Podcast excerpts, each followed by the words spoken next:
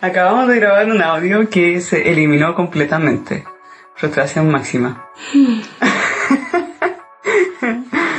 Bueno, esto es Jengibre Rayado el podcast. Con No, Pamela no podemos comenzar así. y Ana María Durán, que entonces. Sí.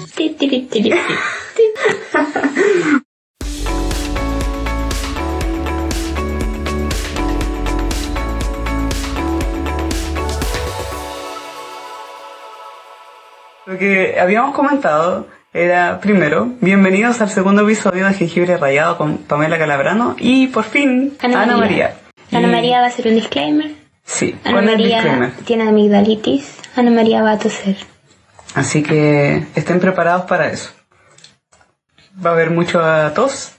Y voz ronquita. Esta no es mi voz verdadera. Ya. ¿De qué vamos a hablar hoy día? Del cine. Del cine, sí. Del cine en términos generales. What do you mean? ¿A qué me refiero? Ajá.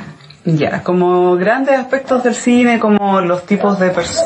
En realidad, de, del tipo de películas que salen Actualmente. actualmente, de, eh, el, del craft del cine, muy brevemente, de, de cómo se realiza el ci- el- las películas. Ujú. ¿Qué, qué implica eh, hacer una película?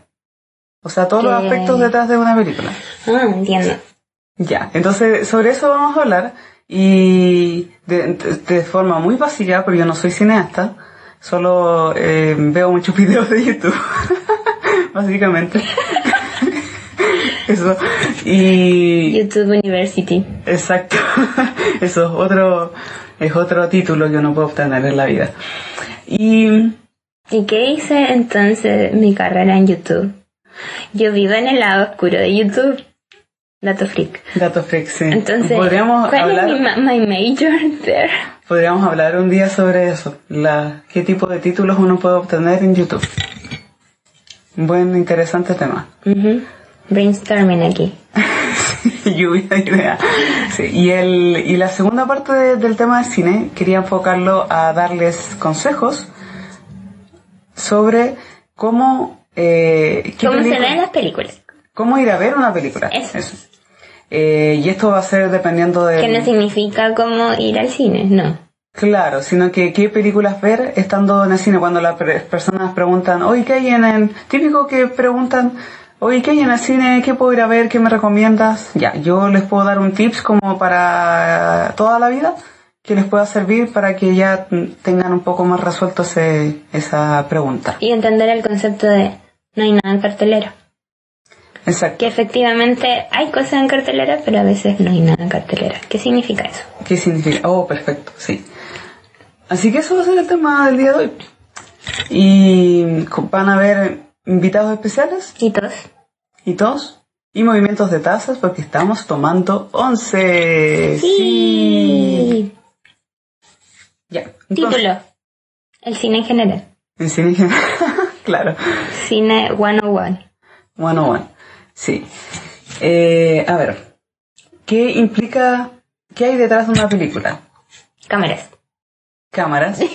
Hay un director, Actores. actores, Guión. guion, Edición. edición, exacto. Eh, Pero hay, dos tipos de edición. Oh my ¿Sabes god. eso? Edición en cuanto a los cortes de las películas y cosas. Edición Claro, musical. Está la edición de sonido. De Claro, fotografía. y la edición en general, que es la edición de, la, de los clips que grabaron, Entiendo. claro. Pero dentro de la, del ámbito de la edición, existen, pues, hay dos categorías en el Oscar, y quizás es más fácil reconocerlo así. Está la mezcla de sonido y la edición de sonido. Son Y diferentes. son diferentes, sí. ¿Qué significa la ¿Qué, mezcla? qué significa? Si una vez alguien me lo preguntó y yo, a mí me encanta el sonido, entonces por eso investigué un poco más del tema, porque amo el sonido. Entonces existe la edición de sonido. ¿En qué consiste la edición de sonido? Es la creación de ruidos y sonidos. Hay todo un equipo detrás de, de- de- detrás de una escena donde quieren crear, por ejemplo, el ruido de un caballo que hacen así, tac, tac, tac, tac. Exacto. Como, Es como la típica que se, no sé, suena un rayo y alguien está sacudiendo una plancha de... Claro, o sea, claro, es como el, el típico ra- el, la radioteatro que existía. antes. Eso. Claro, es como esto, pero llevado a nivel de cine. Wow. Por ejemplo, en las películas de ciencia ficción, ese es como el ejemplo que se me viene a la cabeza, donde hay ruidos que no existen, porque son situaciones, lugares que no existen. Cuando van a un cierto planeta eh, extraterrestre, eh, el extraterrestre hace algo, es un ruido que no existe, tienen que inventarlo alguien. Mm. Y ellos son los que lo inventan. O cuando se abre la puerta de la nave espacial, ese tiene un tipo de ruido. Mm. Claro, o sea, no, no es que exista un ruido universal que indique que ese es el, eh, cuando se abre la nave Pero espacial. una vez vi un video en YouTube sobre los gritos en las películas de terror. Yo veo hartas películas de terror. Sí. para, para pesar tuyo. y en muchas películas de terror ocupan el mismo grito. Hay un grito que se grabó, no sé, mucho tiempo atrás, los 40 me parece, ¿Ya? y se ha repetido en varias películas. No sabía eso. Sí, buscaré el video y te lo enviaré. Wow. O sea, es como un grito universal y que utilizan Sí, es como como script ese para... típico grito. ¡Ah! Super chillón. ¿Ya? Eso. Wow, no sabía eso. Bueno, alguien creó ese ruido. Sí, entonces alguien dijeron, le dijeron a alguien, Grita. grita, Y lo te, graba- como- y te grabaremos. Exacto. Y esa es su pega. Exacto. Wow. Y entonces, ¿qué es la mezcla de sonido? La mezcla de sonido. Ya. La mezcla de sonido es ecualizar, básicamente. Entiendo. Está la- el sonido de la lluvia, el sonido de las voces de los actores, el sonido de, de, de los vehículos, el sonido El de la, claro, la, la música que, El aire. de que No, traiga el el compositor. El viento, todo, todos los ruidos que existen se ecualizan en una mesa y se mezclan y esa, el- o sea, se nivelan y se ecualizan. Claro, ajustar, Exacto. que haya una armoniosidad entre los Claro. Ay, que perfecto me sale esa palabra. Perfecto, sí. Y, y además, eh, siguiendo la visión del director, porque el director puede tener una visión donde yo quiero que se escuche solamente esto, que no se escuche tanto esto otro, entonces ahí es un trabajo en equipo. ¿Te has fijado que hay películas donde se escuchan mucho los sonidos y el- la voz no se escucha nada? Me cargan esas películas. Sí, o sea, eso sería una mala, a menos que haya un propósito detrás de eso. En las películas de terror sucede. Es que, bueno, ¿Y sabes lo que me es ha que el pasado? nivel de las películas de me terror ha pasado algo. Me ha pasado algo y me di cuenta ayer. Ya, interesante.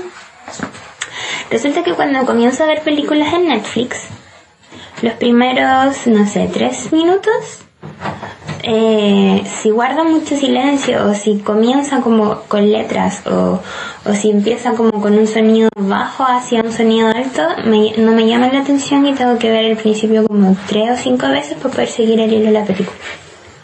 wow, Mm, nunca me había pasado eso. A mí me pasa. No, no me pasa.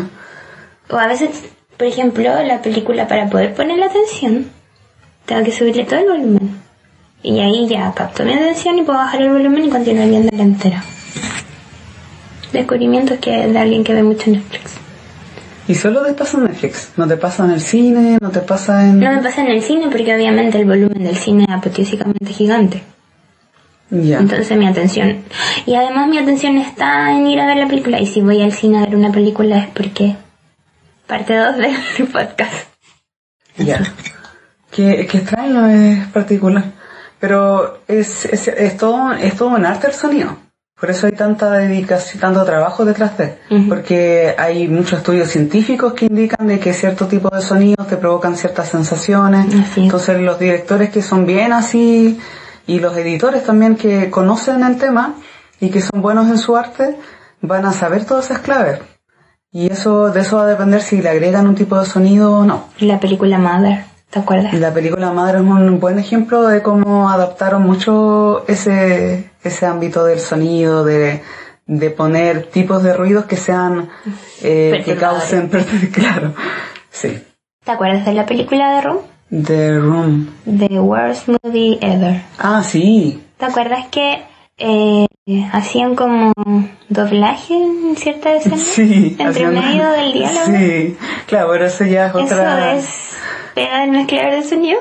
No, no, eso es de los actores. Y yo creo que más del editor, que está encargado de... de Pero del editor de... de sonido. del- ah, Sí, de sonido. wait. Me- la, la primera parte, entonces. Yo creo, sí. Entiendo. Y nunca me había tocado ver de que doblaran en una misma película sin necesidad alguna. Un, sí, es como... O sea, que, hay- que se notara. Porque en, la- en esa película, estamos hablando de la peor película de, de esta Del década. Ahí ocuparon eso, ese recurso y era, pero terrible. Se notaba. Y bueno, está la edición de la cinematografía, que ahí es todo un tema, me encanta la edición también, que requiere, tú grabas una escena, varias escenas, perdón, y tienes clips. Eso después el director se lo manda al editor, que se llama la fase de la producción, postproducción, y ahí es donde el editor se encarga de en qué momento comenzar una escena, comenzar un clip y terminar un clip y unir clips, unir escenas, eh, distintas perspectivas, primero con un plano sobre los personajes, luego un plano general o una Pero toma sigue desde arriba. directrices del director. ¿O es Sí, autónomo? es, es en conjunto. Pero normalmente el editor, cada editor tiene su estilo. Cada editor tiene su estilo de, de cómo ¿Pero quién toma la última decisión? el director. Mm. Pero algún, es que depende porque el director a veces puede poner toda su película en manos de este editor que sabe que va a hacer un buen trabajo y que si lo contrató sabe que tiene un buen, que tiene su mismo estilo. Claro. ¿Te fijas? Ya, ese sería el editor que hay mucho más que hablar de la edición porque es maravillosamente Abarca eh, es un arte, sí, es un arte. El- la cinematografía, que es básicamente como tú eres fotógrafa, ¿cómo.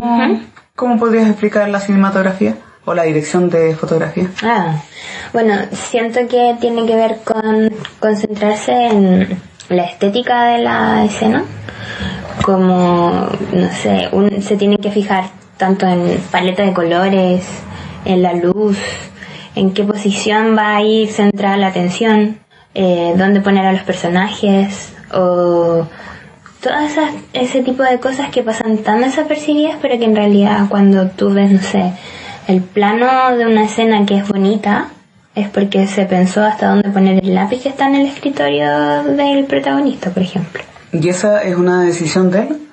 el director de fotografía. Exacto. Y, y de hecho, el director finalmente es quien se encarga de Entregar la visión. entregar, exacto, la visión y de tener, él tiene que estar pendiente de absolutamente todo. Por lo tanto, el director debe saber de dirección de fotografía, de edición, de edición de sonido, de cinematografía, de, de todo. Exacto. Absolutamente todo. Está la dirección de arte también, la dirección de, la, de vestimenta.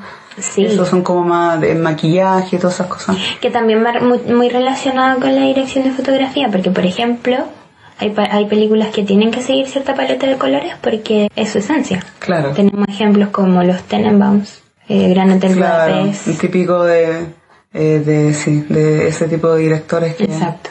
Sí. O como esta, me suena mucho la, por ejemplo, Blade Runner Ujú. de 2049, 2048. No, siempre olvido la- el año. Sí, pero 40 y es, algo. sí, pero es la, la versión de ahora, o sea, la, la secuela.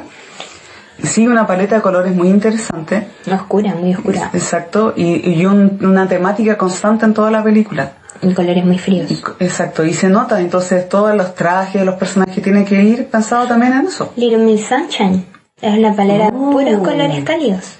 Sí, también otro ejemplo de, y todas esas cosas tienen que tener coherencia durante toda la película. Igual, Blade Runner creó este tipo de género, que es como se llama, Ah, se llama ciencia ficción de punk. algo punk. Dark. Algo punk. Ya. La Pero cosa es que actualmente salió una serie que está como en este mismo universo y la paleta de colores es totalmente igual. ¿Y cómo se llama la serie? Altered Carbon o Carbón Alterado para los que no hablan inglés. Claro, y está en... Netflix. Ya, ¿qué nos falta? El guion. El guion. El guion, sí. Hubo- hace poco escuché una entrevista de una actriz, Carrie Coon, la protagonista de No Leftovers. No Leftovers. Vean Leftovers. Vean Leftovers. Muy recomendadísimo. Lloren. Sí. Bueno, ella decía, ella es actriz de, de teatro, esa ha sido toda su vida, y ahora último ha estado haciendo series y películas. Bueno, ella dijo una frase que es muy cierto. Si no se ve en el papel, no se va a ver en el teatro. Entonces, ¿qué quiso decir con eso? Que, o no se va a ver en la cámara, en este caso con la serie o películas. Si no está en el guion, si, el- si hay un guion malo, puede estar todo lo otro súper bien. Pero si el guion está malo, la película Va a ser va a mala. ser mala. Y ahora, ¿qué significa que un guion sea bueno? Eso es muy subjetivo y es un tema entre nosotros controversial. Sí, porque y para mí siento que hay cosas técnicas que sí el guion debe cuidar y hay grandes tópicos que sí se tienen que cuidar en un guion. Lo mismo con la edición que están muy ligados para mí, la edición de imagen y el guion. Pero para ti, ¿tú piensas que Es que siento que toda expresión de arte no tiene que estar sujeta a directrices de nadie. Yo soy pintora, estudié arte demasiado tiempo y te enseñan a seguir técnicas de otras personas cuando en el fondo el arte tiene que ser totalmente expresarte a tu persona. claro, Entonces me causa mucho ruido el que hayan directrices. Pero supongo que como toda la vida tiene que haber directrices para que todo funcione en equilibrio. Pero igual me revelo ante ese pensamiento. claro. Pero eso no quita de que puede existir guiones malos. Cuando tú ves una película y dices esta película es realmente mala, Pero es que siento que... ¿cómo lo, cómo lo percibes que es mala? Pero es que quizá una película es mala para mí y es buena para otra persona. Claro, ese es también otro punto que es importante mencionar.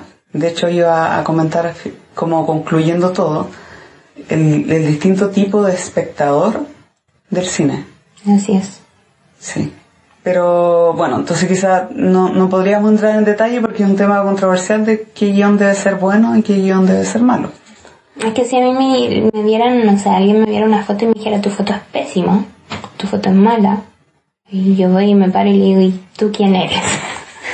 Claro. Pero yo viéndolo desde un punto de vista más técnico, siento que Esa muchas técnica películas... es un acuerdo de personas, quizá el día de mañana todas esas personas se pongan de acuerdo en otras cosas. Es que tampoco es que uno analice, yo no analizo la película como, oh, técnicamente, o sea, a veces lo hago, pero no siempre, sino que es como un tema de intuición o de sensación Es de que entonces este ahí entra toda, en toda la subjetividad a la que yo me refiero. Claro, pero es que a veces hay guion malo, por ejemplo, diálogos muy expositivos, eso es incómodo. En- sí, Eso, pero hay todo- otras... hay son o- cosas universales. No es universal generalmente, porque todas las películas por intentud japonesas se basan en el guion expositivo, son, es su manera de escribir.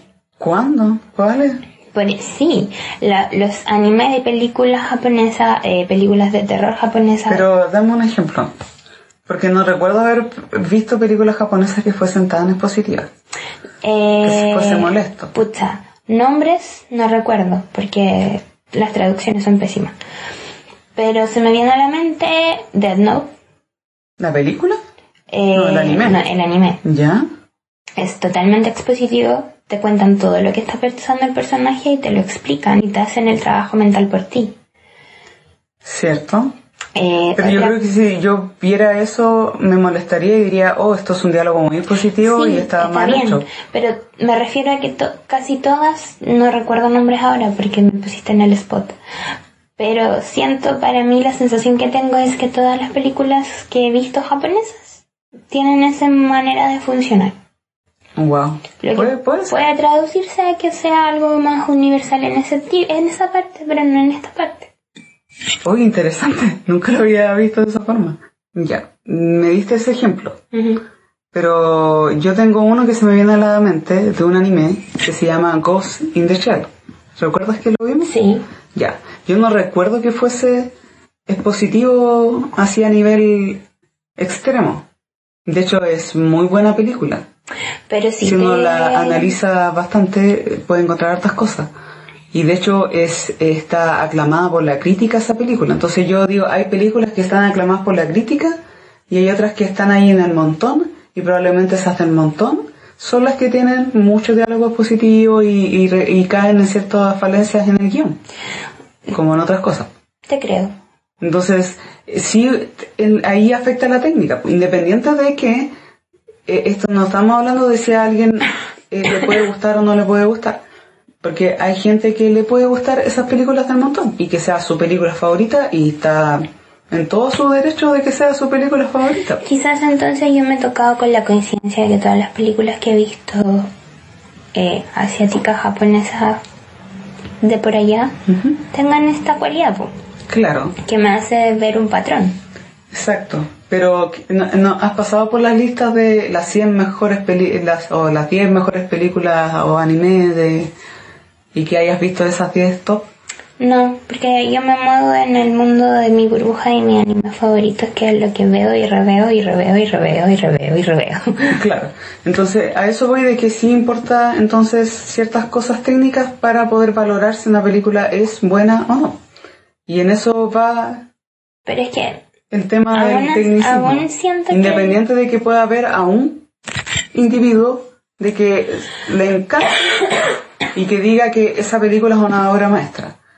Es que en, en el fondo seguimos con la idea de que es muchas personas se pusieron de acuerdo en algo y si otras otras muchas personas se pusieron de acuerdo en algo con, distinto entonces habrían otro set de reglas ¿cachai? entonces siento que subjetividad Claro, es que en todo esto hay mucha subjetividad. Y en esto puedo dar un ejemplo que eh, sucedió con las películas Twilight, con la saga Twilight. ¿Cómo se llama en español esa saga? crepúsculo Crepúsculo. Ya. Sucedió que en una página famosa, que ya les voy a comentar de qué se trata esa página, eh, donde se califica, por muchos usuarios se califica la nota de una película. IMDb. Resultó que eh, el año en que se estrenó esa película, eh, la película tendrá un 4 y algo de, de 10 Ujú. de nota. Y llama la atención de que hay muchos nota 1. Y eso es como ya una película horrorosa. exacto Pese que yo me carga esa película, no es buena la película técnicamente, pero no le pondría un 1, porque no es la peor película del universo. Entonces, hubieron muchos aspectos, eh, notas subjetivas que sacaron de un odio de porque ah, esta es una película adolescente y de niñitas y le pusieron un 1. Y también llama la atención de que esos unos en su mayoría, en su mayoría eran hombres que le ponían un 1. qué amargado Sí, seguramente la, la polola los arrastró a ver la película y dijeron, no, odié la película, uno no. Ay, pero fue algo súper subjetivo. una película yo voy y y es como ya bueno pero no, de picado le vayan a poner uno en una página Claro, es que su- seguramente son gente que suele poner notas en esa página, pero un uno, así de mala, yo creo que no. Entonces ahí fue la eh, subjetividad, pero funcionando para el otro lado, como de forma negativa. exacto Como que renunciaron a todo lo tecnicismo, que sí tiene cosas que se pueden valorar de la película, y le pusieron un uno porque sencillamente dijeron, esta película es... pi". Un uno. Entonces, batalla de subjetividad a un lado. ¿qué es para ti un buen día? Bueno, un buen guion para mí y de acuerdo a ciertas reglas que he leído, eh, deben ser un diálogo inteligente, quizás de esa forma podría explicarlo mejor. Un diálogo inteligente que tenga sentido, que la historia tenga una coherencia, que haya un desarrollo de personajes, donde tú veas que hay causa y efecto de las cosas y que no están sucediendo las cosas porque sí, eh, a menos que la, la visión general de la película sea esa, de que pasen cosas caóticas, como por ejemplo en Mother, cuando pasan cosas caóticas, spoiler alert, Vamos a dedicar un podcast a hablar de esa película. sí. Tengo Brígido. mucho que decir sobre esa película. La odio. Spoiler alert. Sí. Spoiler alert, salí con crisis de pánico de esa película. Sí, brígido. ¿Qué más? Que haya coherencia, que sea armónico, que sea una buena historia, que sea interesante, que Que te llegue. Que- y que llegue, claro, que es como un buen libro, pero llevado al cine. Eso, eso sería como con el guion, así como muy básico, ya no me quiero entrar tanto en detalle. ¿Y qué más falta? ¿Los actores? Los actores. Los actores también que... Y, y ahí te- está el tema del casting, la importancia del director de, De casting. de casting, quien escoge a las personas que va a tener mucha relación con el guion. La última película de Nolan, ¿Ya? donde actúa Harry Styles. Sí. Y hubo tanto rumor al respecto, así como, no, es que se la dieron, porque es el chico popstar estrella y todo, pero en realidad él tuvo que audicionar como cualquier otro. Pues. No es como que lo llamaron y dijeron, oye, tú eres Harry Styles, eres súper famoso, ven a mi película. Porque a Christopher Nolan no le importa eso, importa que la persona pueda actuar su guion. Exacto. Y seguramente cuando el director de, de, casting vio la actuación de Harry Styles dijo, él es. Exacto. De hecho, eso es lo que debería suceder. De hecho, eso es lo que manifestaron en las entrevistas. Pero también es cierto que se da la posibilidad de que se escojan actores por las razones equivocadas. Por ejemplo, sucede. Sin ánimo de ofender, Paris Hilton actuó en una película The House of Wax solo para estar Pero en película, de terror. Solo para estar es que para que veas que el, el nivel, el estándar de películas de terror que existe hoy en día es tan bajo. Sí, pero es el ejemplo que se me viene a la mente para decir que la, la eligieron a ella solo porque era ella. Claro. Que, y también pasa en otras películas. Yo tengo otro ejemplo de una buena película, lo siento. eh, Blade Runner, la última. Ya. Eh, vi una entrevista donde el mismo director admitió de que hubo uno de sus actores o actrices, no quiso dar nombre, que se arrepintió de haberlo, eh, haber, eh, haberlo aceptado en la película. De haberlo contratado. I need to know. Sí, y igual necesito saber quién. Y, de hecho vi de nuevo la película para tratar de analizar todas las actuaciones, pero no logré encontrar ninguna actuación débil. Pero él es súper exigente. Mm. Es como muy perfeccionista, entonces igual yo creo que se fue al chancho. Pero él admitió que dijo, había un personaje y dijo, yo pensé que calzaba para el personaje, pero estando ahí en el, el, momento, me dije, oh no, nos equivocamos. Pero mm. tenía que ya seguir adelante. Contratos. Contratos. Y eso es lo otro, el, el trabajo del director de poder hacer Em, de poder manejar y de hacer un ambiente de que los actores se puedan sentir cómodos para poder actuar y desarrollar el personaje. Y eso también es eh, una pega del trabajo del, director y de los actores. Eh, dentro de ese mismo tema, también hay otra cosa importante que vi el otro día una entrevista del actor que hace de protagonista en esta serie de Netflix que te hablaba de Carbón Alterado, donde él es el personaje principal, el protagonista. Entonces, él tocó un tema que dice que el protagonista tiende a, a partir el paso, a set the tune, por ejemplo.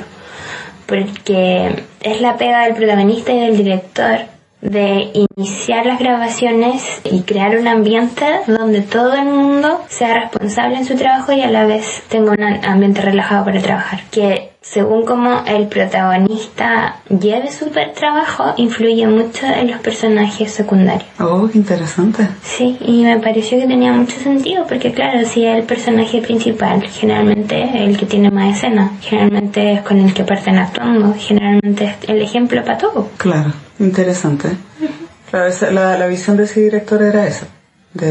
Es que en realidad fue eh, la opinión del actor como Ah, siendo antes un personaje secundario en la, en la serie de Killing. Ah, ya. Y luego siendo él super primer protagónico. Sintió esa diferencia. Exacto. Y lo que ha visto también trabajando como mucho en ser el personaje de soporte. Claro, súper interesante. Lo otro que quería comentar respecto de los actores, que está muy ligado al trabajo del director, es que hay directores que se toman muy en serio el tema de las de las tomas, de las escenas y de grabar una y otra vez. Sí.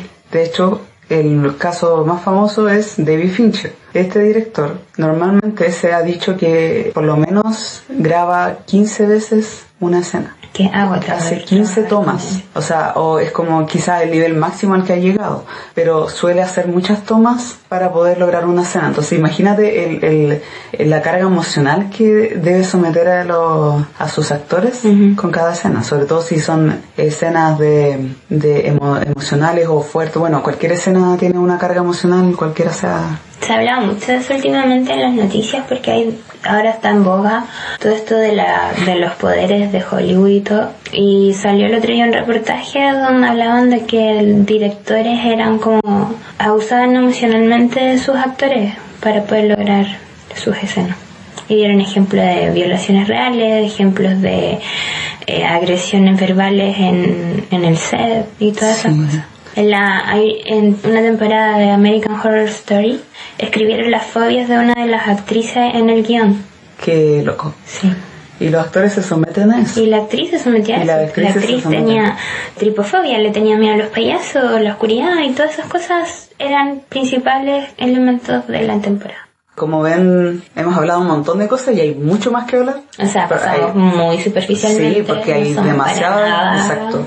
Hay cosas muy, el director de, de continuidad, el, de- el encargado El asesor encargado de, que incluso hay una pegada de alguien que va y le toma una foto a cada uno de los actores en su escena para que después... el de continuidad. Exacto. Sí, para que tengan la misma ropa, hagan lo mismo, sí, es, brígido. Y eso lleva a una película. Entonces es súper exigente Y aún así, a pesar de mucha pega, hay errores a veces en las películas. Que siempre va a ocurrir. Mucha gente involucrada.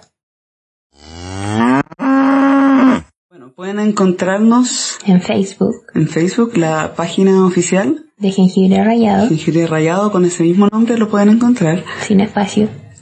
Claro, todos juntos. ¿Dónde más? En YouTube. En YouTube, sí, estamos subiendo también dos episodios en YouTube. El único problema de YouTube es que te eh, tiene que estar abierto YouTube siempre. Ese- ese- ¿A qué me refiero? Que supuestamente los podcasts, la gracia es que tú puedes ponerte el audífono y estar haciendo cualquier cosa y Ah. seguir escuchando el podcast. Entiendo. Pero YouTube tienes que estar ahí con el aplicación abierta, ya sea en el celular o en el, en el escritorio. Pantalla prendida. Eso, pantalla prendida. Gasta batería. Gasta batería, exacto. YouTube aún no evoluciona. Sí, no, todavía no evoluciona. Pero por eso está nuestra próxima aplicación. iBox. Exacto.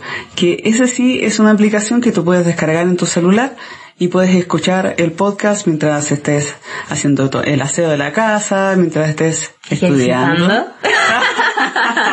Claro. Ambas cosas. Prioridades. Al mismo tiempo. Exacto. claro. Eh, también está Ley FM para que ustedes lo puedan escuchar. Y Google Play Music. Y Google Play Music también va a estar subiéndose. El problema con Google Play Music es que requiere una suscripción. Puros problemas. Exacto. iTunes también. iTunes Estamos ahí, pero Pero eh, para ustedes no les conviene. Entonces, nuestra recomendación, escúchenos o en YouTube o en, en iBox.com o la aplicación que pueden descargar tanto para eh, los equipos iPhone como también para Android. exacto. Así que tienen esas dos Para opciones. iOS y Android. Ah, para iOS y Android. ya. ¿De qué teníamos que hablar ahora? Sobre los distintos tipos de personas que van al cine. Para poder entender un poco que no toda la gente que va al cine tiene la misma, no los sé, mismos gustos. los mismos gustos, claro. en la vida. Puedo dar tips, pero en realidad existen toda esta variedad de personas con estos distintos gustos. Y todos son válidos porque son gustos. Claro, entonces estos tips es como de referencia, pero cada una de las personas puede hacer lo que quiera o tomar nuestra sugerencia. Claro, exacto, esa es la idea. Entonces, en primer lugar, teníamos una especie de categoría que habíamos creado, siendo el primero el, El espectador, espectador. tincaba. Ya tú sabes de eso porque tú eres tincaba.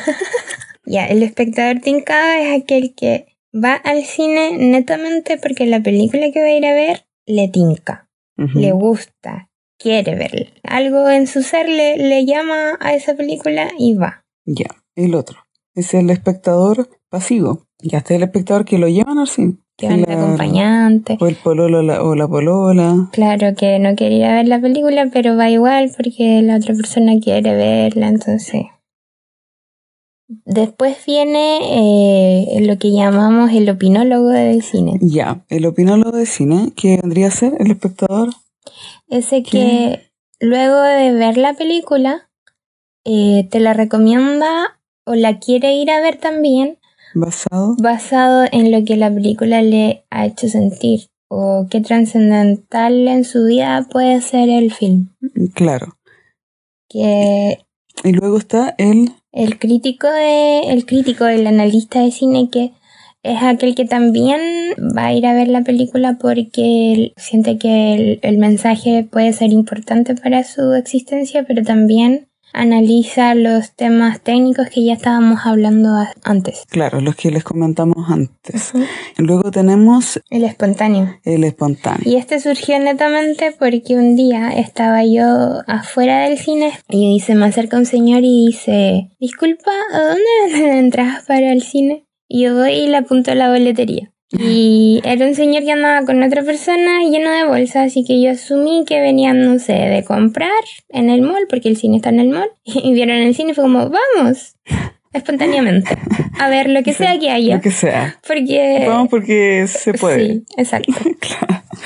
Esos serían entonces los tipos de Claro, espectadores, como las nosotras. categorías. Claro, es una categoría que inventamos. Exacto. Sí. Entonces, tenemos claro que todos tenemos distintos gustos, distintas formas de ir al cine, o sea, de apreciar el cine. Distintas formas de... Ir en micro, bici.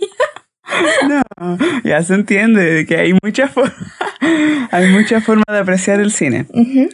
Entonces, yo los tips que les puedo dar es para que se eviten el ir al cine y que salgan con la decepción, claro, de, oh, estaba fome la película, gasté plata por las puras. Exacto. Claro. Porque todo se reduce al bill dinero. oh, sí, terrible. off. Claro.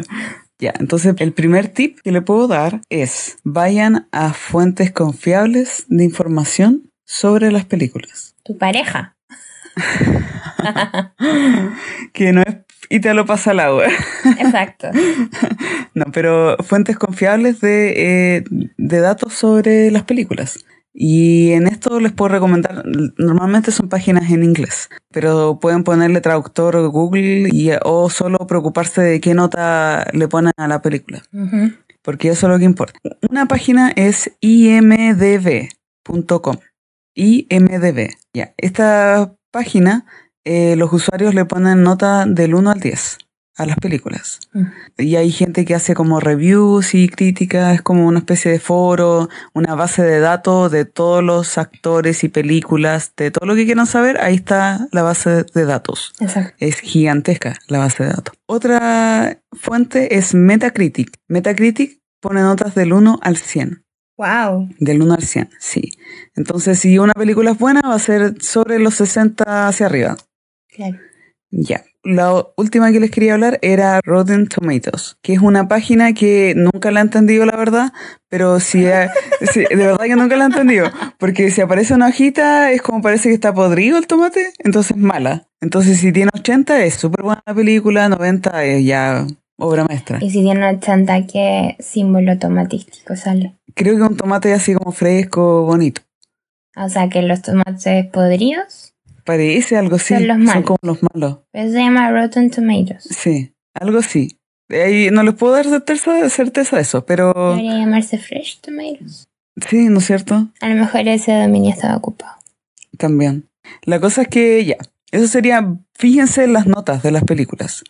Ahora, es cierto que cada persona tiene distintos gustos y de esos distintos gustos le va a poner distintas notas. No significa que porque tenga un 80 en Metacritic sea tu película. Exacto. Entonces ahí váyanse a la parte de descripción y sinopsis de la película. Pero con cuidado porque a veces está lleno de spoilers. Claro, pero no- normalmente esas páginas no dan spoiler porque cuidan el mundo cinematográfico. Claro. Y el otro dato importante es que busquen quién es el director. Si es un director que antiguamente ustedes han disfrutado una de sus películas, puede ser que esta nueva entrega sea algo que a ustedes les guste. Entonces tienen que fijarse en eso, sea la rama de películas que a ustedes les guste y aprecian. Y, y ahí mismo en esas, en esas páginas pueden buscar de qué género es la película, si es de acción, si es de el actor que a ustedes les gusta, no sé. Ahí cada persona tiene su... Sus criterios de búsqueda. Claro, exacto. Sí. Pero esas son buenas páginas que ustedes se pueden fiar.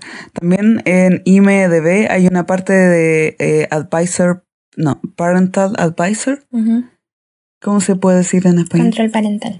Eso, de control parental. Entonces, para los padres que quieren ir con eh, los hijos o, que, o gente que es más sensible para ciertas cosas, ahí está toda la información detallada de qué de escenas de, de. Violencia, eh, actos, sexuales. claro, de drogas, está toda la descripción y ahí pueden Malas evitarse. Palabras, todo eso. Claro, se evitan todo ese tema.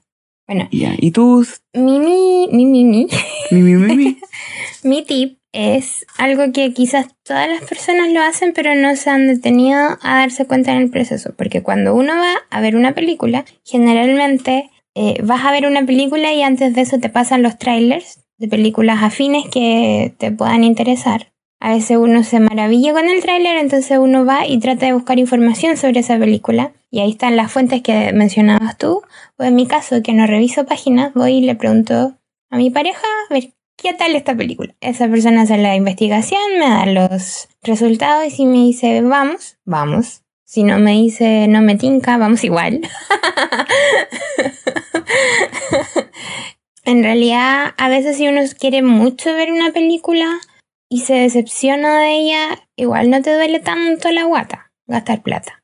Pero siempre es mejor ir con una base que te diga, pucha, esta película es para ir a verla al cine o espero el, espero los, eh, los formatos digitales. Claro, ese sería como mi tercer tip que piensen bien si una película vale la pena ir a verla al cine. Porque hay películas como, por ejemplo, las películas típicas de cine son las de Marvel. Porque son espectaculares, tienen alta acción. Ahora que tengan el mejor guion, la mejor dirección, ya eso es otra cosa. Pero son películas de cine. Porque por la cinematografía que tienen. Por la pantalla grande, el sonido grande, la experiencia de verlo con más gente. Claro. Todo eso. Pero hay películas, por ejemplo, dramas que quizás no vale la pena, a menos que tú seas fanático de ese director y quieras ir a verlo porque sabes que es una película buena. Claro. Quizás no sea bueno ir a ver un drama al cine. Claro, porque en general ese es como el noche de cine en su casa. Exacto, mejor esperar que lleguen en los formatos digitales. Claro. O ya netamente descargarlo. O... Ripiarlo por ahí. Claro.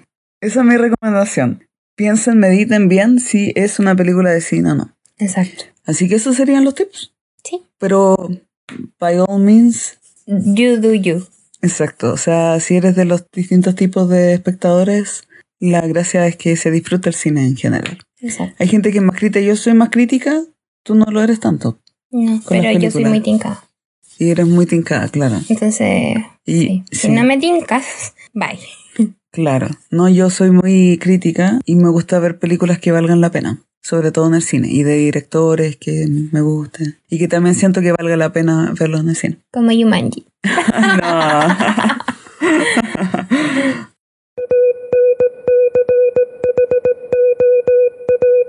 bueno, para la próxima sección tenemos un invitado. Sí. Que nos fue tan amable de grabar un audio desde Dubai. Desde Dubai. Así que él va a decir buenas noches y claro, lo grabó como a las diez y media de la noche.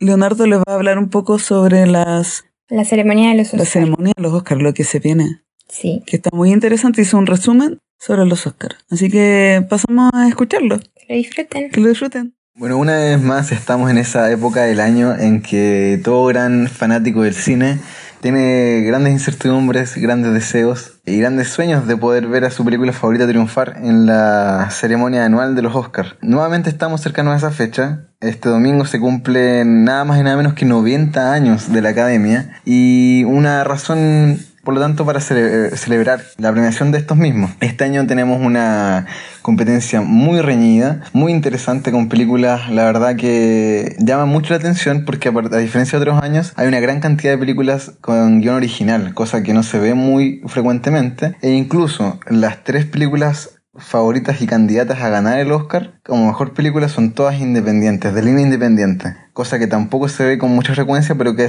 ha ido siendo la tendencia durante los últimos años en los Oscars. Bueno, haciendo un repaso general, las más nominadas de este año son The Shape of Water, con 13 nominaciones, Dunkerque con 8, Three Billboards con 7, Darkest Hour y Phantom Thread, la sorpresiva película de los Daniel Lewis con Paul Thomas Anderson, con 6 nominaciones, una de las favoritas de los críticos y del público, la película de ciencia ficción Blade Runner 2049 con 5 nominaciones y también el debut de Greta Gerwig, una favorita actriz del ámbito indie que hizo su primer film y que logró eh, tremendas críticas y 5 nominaciones al Oscar. Deciden un poco después, también nominadas a Mejor Película, Call Me By Your Name y Get Out. The Post, también nominada a Mejor Película, también tiene dos nominaciones. Estas son las más nominadas al Oscar este año. Cosas importantes, estamos en una eh, ceremonia donde, el, a diferencia de hace mm, un año atrás, en que el lema de reflexivo en relación a la misma ceremonia era Oscar So White, principalmente haciendo una queja que el año anterior los 16 actores nominados a Mejor actor y actriz, tanto principal como secundario. Más los directores eran todos de raza blanca, ningún negro. La respuesta de esto el año pasado fue que, pese a que La La era el gran favorito a ganar el Oscar, eh, un éxito de taquilla, éxito mundial, un fenómeno mediático y favorita personal, que ganó en los Globos de Oro, con un número récord de, triunfos ahí y eh, igualó a Titanic y a All About Eve con 14 nominaciones a los Oscars, siendo obviamente la gran favorita a ganar la noche. Pese a todo eso, en un momento sorpresivo, probablemente el momento más sorpresivo en la historia de los Oscars, y creo que no estoy exagerando cuando lo digo, se le mencionó como ganadora y finalmente fue Moonlight, la película independiente, con un elenco completamente de raza negra con una historia de un niño pobre creciendo en un ambiente de racismo y que además eh, se da cuenta que es homosexual y que va mostrando el paso de su vida con el paso de los años, dio la sorpresa, pese a que para muchos los que la vimos sabíamos que era una grandiosa película digna de ser la ganadora del año, sorpresivamente se llevó la estatuilla. Así que la campaña Oscar So tuvo su beneficio, de inmediato casi el año. Este año los grandes conflictos han, han sido determinados por el abuso de poder de parte de grandes figuras masculinas hacia las mujeres con las que han trabajado. Así como Harvey Weinstein, probablemente el productor de cine y de la industria cinematográfica estadounidense más poderoso, eh, que ha llevado múltiples películas a ser nominadas, incluso a ganar los Oscars, fue expuesto este año por abuso en reiteradas ocasiones durante muchos años y también han caído figuras similares como Kevin Spacey, el comediante Zika Lewis y también Casey Affleck con los acusos de, de violencia a su pareja y otros muchos más. Finalmente, la competencia se ha reflejado en esta también la presencia de este concepto potente, el de que las mujeres no valgan menos que los hombres, que la verdad es que es un tema que está muy en boga actualmente en la sociedad y que la academia, como eh, llena de artistas como está, eh, ha querido exponer este punto en esta ocasión. Y eso como introducción finalmente a, lo que implican los Oscars en este año. Y ahora vamos con el comentario específico. Eh, vamos a hablar de las categorías más importantes por una cosa de tiempo. Eh, nos vamos entonces con mejor actor. Este año los favoritos, lejos el favorito es ninguno más que Gary Oldman, un ya reconocido actor que lleva años de trayectoria, décadas incluso, y que hace mucho tiempo que se estaba esperando que ganara el Oscar, eh, con su papel transformativo de haciendo de Winston Churchill en The Darkest Hour, eh, desde principio de año que viene haciendo ruido para poder llevarse la estatuilla, y eh, encontró importante competencia de Timothy Chalamet, el actor joven, 20 años, 20 y tantos años, se Call Me Your Name, pese a que su actuación dicen que es sublime, probablemente la trayectoria y la experiencia y el cariño que se tiene al primer actor sea el determinante que termine llevando a que esta actuación, que por sí sola además es increíble, por lo que he oído porque no la he visto, lo lleven a ganar su primer Oscar. Mejor actriz tenemos una importante e interesante competencia. Tremendas actuaciones y tremendas figuras este año en los Oscars, en el cine en realidad, que se manifiestan también en las nominadas. Es así como, por ejemplo, las favoritas de este año son Frances McDormand, ya ganadora del Oscar por Fargo, eh, esta reconocida película del año 96 de los hermanos Cohen, que este año está tremenda, tremendísima por Three Billboards Outside Ebbing, Missouri, eh, en un papel de una madre que hace todo lo que sea necesario con tal de lograr una respuesta de parte de la policía ante la desaparición y luego muerte de su hija.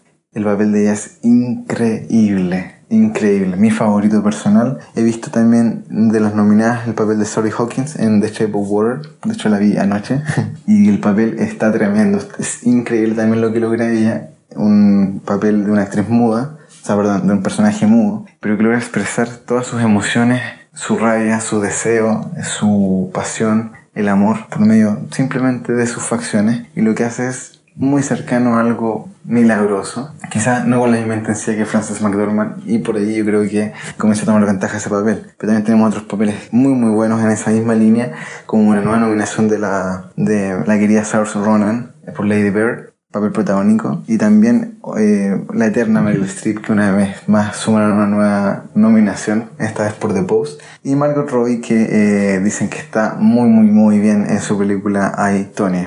Eh, mejor actor de reparto, eh, los favoritos a llevarse el Oscar son lejos Sam Rockwell por Three Billboards y luego Willem Dafoe como principal competencia por The Florida Project, que fue también una candidata y que una mm, querida película muy querida por la crítica, pero que finalmente logró muy pocas nominaciones. Y así como este año, Sam Rockwell, la verdad es que la tiene ya casi lista, casi asegurado este premio. Y comentario personal, Anoche vi The Shape of Water, el papel de Roy- Richard Jenkins estaba nominado. Es inolvidable, para, para mí entrañable. No sé cómo logro conseguir transmitir tanto con tan poco. Y la verdad es que hago el comentario de Richard Jenkins porque me encantó su papel, pero lo que hacen estos otros dos actores en Three Billboards es para guardarlo en una caja de tiempo, porque es tremendo. Eh, mejor actriz de reparto, eh, las favoritas son la actriz Alison Janney por Aitonia y Laurie Metcalf por Lady Bird. No he visto ninguna de las dos lamentablemente. Por mejor guion, los favoritos son eh, a ganar. Esta es una competencia difícil porque de hecho las tres favoritas a ganar el Oscar están acá. Y son Get Out, The Shape of Water en Three Billboards. Por otro lado, mejor guion adaptado, la favorita, pero por lejos, es la única que está nominada a los Oscars. De las cinco nominadas acá, mejor guion adaptado, que es Call Me By Your Name. Mucha gente la ama y la encuentra la mejor película del año.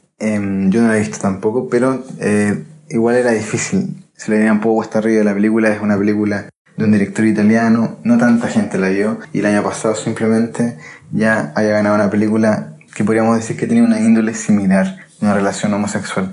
Finalmente, mejor director, interesantísimo, Christopher Nolan, desde principio de año haciendo ruido, con su tremenda Dunkerque, eh, para muchos la película favorita Nuevamente un espectáculo visual, una dirección espléndida, el conseguir con un guion que para mi gusto está muy subvalorado, que logra construir simplemente con estructuras visuales y de contexto de dirección artística y cinematografía, logra construir una historia con imágenes, que es lo que finalmente nos permite el cine. Imágenes más que palabras y Christopher Nolan logra transmitirnos y meternos de lleno en una batalla que cambió el curso de la historia, que para muchos era desconocida, sintiendo el suspenso, el terror, la desesperanza y finalmente, ¿por qué no? La esperanza que permite darnos un conflicto así cuando los mejores elementos humanos son los que se evidencian. Tremenda la dirección de Christopher Nolan. Fue el eterno favorito durante todo el año hasta que eh, aparecieron otros, principalmente el director de Water, eh, el maestro mexicano Guillermo del Toro. Nunca lo antes nominado, la verdad, pero ya que con varios films a su haber, muchos muy queridos, especialmente El laberinto del fauno,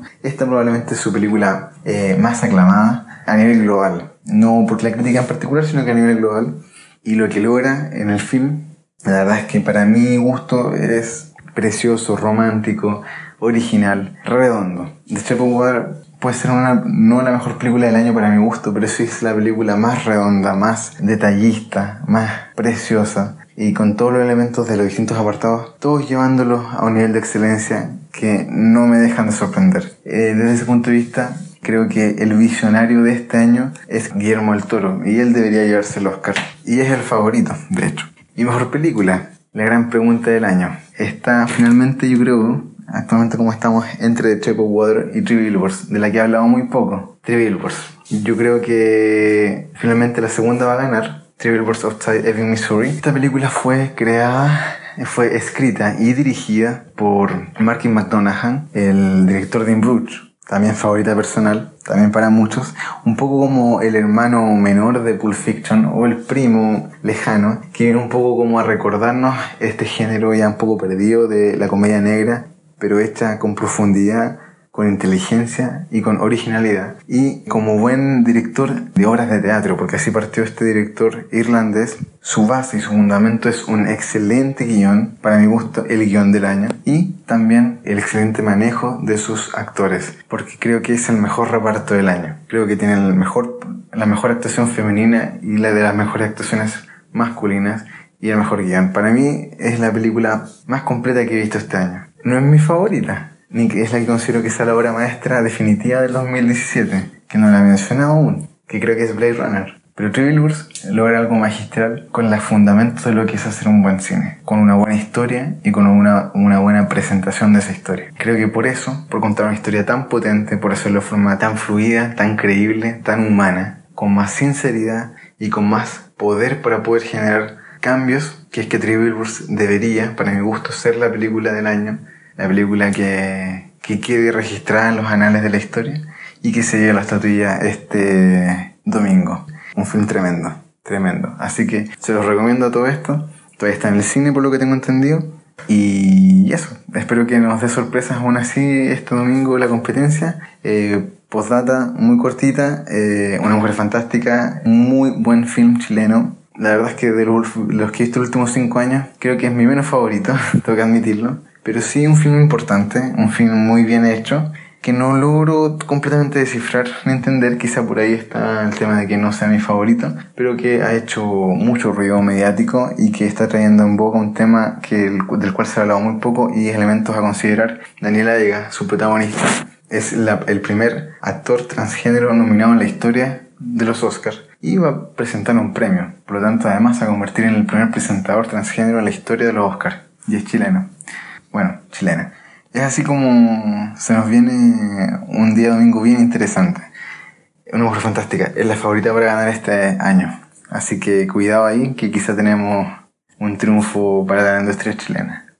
Y por qué no también para, para la sociedad. A ver si es que se puede, nos podemos acercar un poco más a la integración de todos los grupos em, minoritarios que tenemos.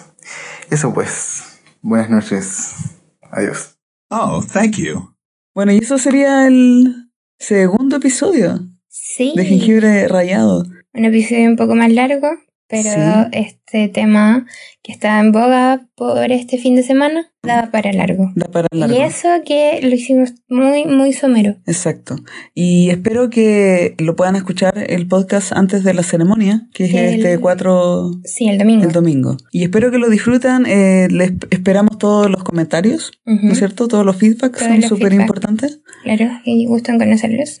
Sí, preséntese también y si tienen opinión respecto a este tema, que sí, da para harto. Y si tienen ideas también, de lo que quieren que hablemos. claro. Eso Ay, todo, amigos. si quieren colaborarnos, están las distintas páginas que dejé todos los links en la página de Facebook. Así que pueden apoyarnos ahí también. Sí. Eso es todo, amigos. chao, Eh, chao, chao.